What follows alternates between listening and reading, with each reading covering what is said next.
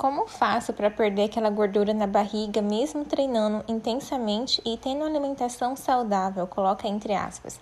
Bom, vários aspectos estão envolvidos nessa questão. É, bom, nós temos que verificar o nível de TSH, e verificando o nível de TSH, um TSH alto, faz por si só é, ter alguns, algumas outras alterações hormonais. Então, nós temos que fazer todo o levantamento fisiológico bioquímico para a gente ver essa questão hormonal, porque está diretamente relacionada a desvio ou desbalanço hormonal. Aspecto número 2. Será que você está treinando corretamente?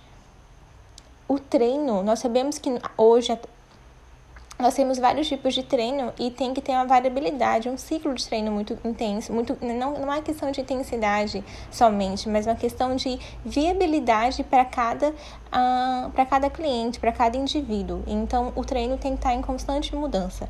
E será que você está treinando adequadamente? E a alimentação saudável é muito subjetiva. Sua alimentação é cíclica. Você passa para o seu nutricionista para estar tá sempre trocando a sua alimentação. E outro ponto, aumento de cortisol. Ah, eu fiz exame, meu cortisol basal deu tranquilo, meu cortisol tá, tá, tá no nível aceitável. Mas a questão é, como é seu dia a dia? Seu dia a dia é estressante?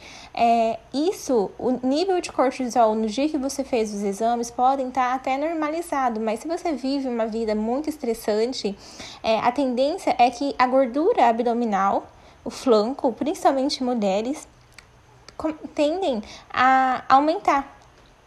Então, tem o X de fatores que estão envolvidos. Os principais são esses que eu estou falando. E outro ponto fundamental: qual horário que você deita, qual horário que você dorme, qual horário que você acorda, qual horário que você levanta. É necessário ter um ajuste de rotina. Sem um ajuste de rotina, você não vai perder aquela gordura localizada tá?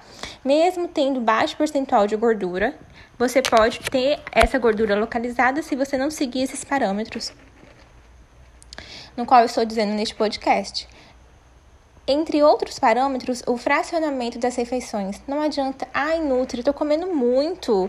É, não, seis refeições é demais. Não precisa comer necessariamente seis refeições. Só que quanto maior a o fracionamento, maior, menor o acúmulo de gordura, gordura visceral e abdominal.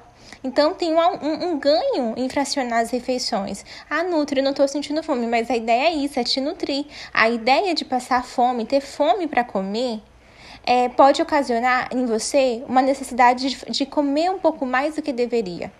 E até uma sensação, oba, eu estou passando fome, eu emagrecendo, eu tô, ou eu estou perdendo taxa de gordura. O que não é nada disso. Então, vamos repetir. Verificar nível de TSH, principalmente, cortisol, fazer toda a técnica de manejo de estresse, seja com massagem relaxante, praticar hobbies. Gente, quando eu falo praticar hobby, não tá valendo de nada. É, ir lá, sair com os amigos, beber e comer é, uma tábua, tábua de frios né? Pegar aqueles frios mais, digamos assim, com embutidos, tudo. Não que você não vá comer tábuas de frio. Eu, por exemplo, na tábua de frios, eu sempre vou na frutas secas, um queijinho mais, mais claro mais branco, com, com, pouca gordura.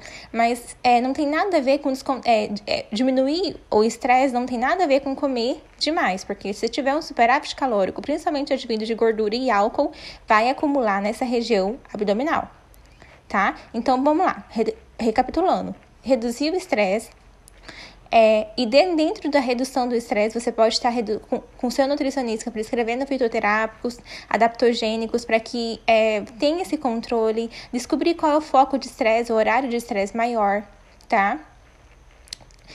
É, exercitar corretamente, conversar com seu profissional da educação física para ver qual treino e os tipos de treino, tá? Não visando um só, pegando vários tipos de treinos que se adapta melhor à sua a sua, a seu estilo de vida e a qualidade de composição corporal que você espera.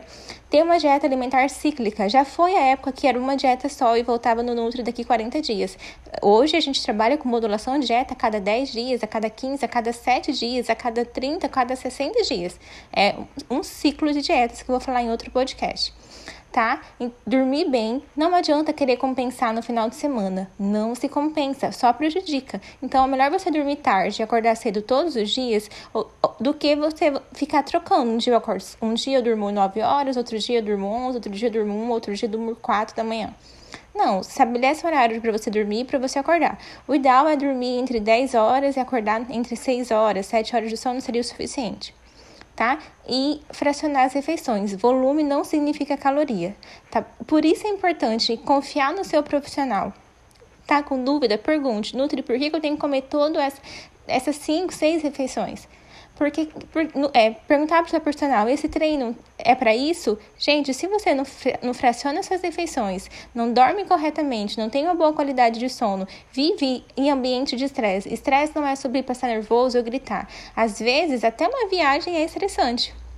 Você está passando estresse no dia a dia e nem, nem percebe que seu nível de estresse está alto. E isso faz com que você tenha essa gordura abdominal verificar o nível de TSH de tempos e tempos, mas não ele como fator único, tem que ter um, um conjunto para estar, tá, é, um contexto todo para estar tá analisando, tá? E é isso, praticar mais de um esporte, praticar um esporte de, que relaxe, um hobby, tá? Sempre que possível. Bom, é isso. Beijos da Nutri e não tem muito segredo, é o seu estilo de vida que faz a diferença.